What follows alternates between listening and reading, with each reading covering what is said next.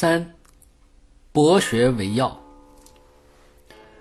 甚深广大的庙会，需要有一个不断成熟的过程。然而，在历练时，大凡对于一切善恶巨细之事，辨别明了而达其精髓奥妙者，见多识广之博学清音，就是显得极为重要。反之，见识狭窄鄙陋。仅仅坐井观天、执着己见者，必定以其可笑的姿态展示自己的恶劣心行。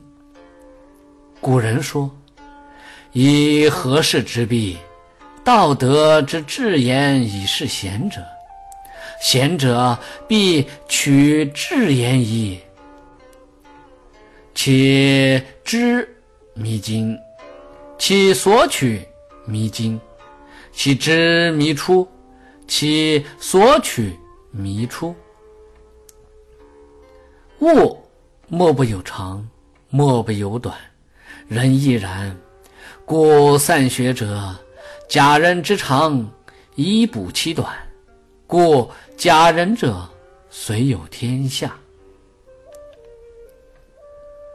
孙曹问子贡。孔子的学问是从哪里学得的呢？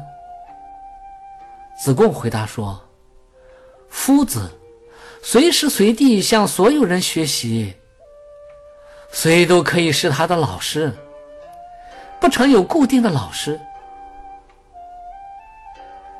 孔子曾向谭子、长虹、师襄、向陀、老丹等。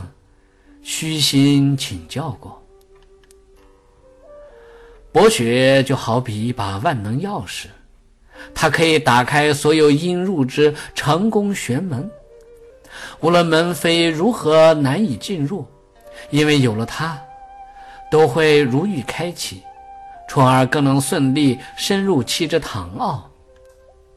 人此一生长不过百年。誓愿就以博学深系其志者，必历历勤行。现今之人人志士，但能真实以身心效法一二者，岂能无有常人难以得获之收益呢？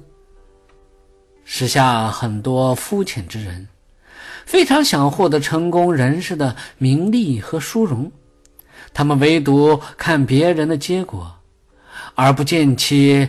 比尽其一生的博闻广学，叶公好龙似的希望自己成为圣贤，而每当只与圣贤所作所为时，可能又会名不符实，惊恐万分的逃避取舍诸事，乃至颠倒行事，这难道不极为可悲吗？中庸说：“博学之，审问之。”慎思之，明辨之，笃行之。读之好似以明其旨，落于现实后，岂知真实行持却需要付出一生的心血。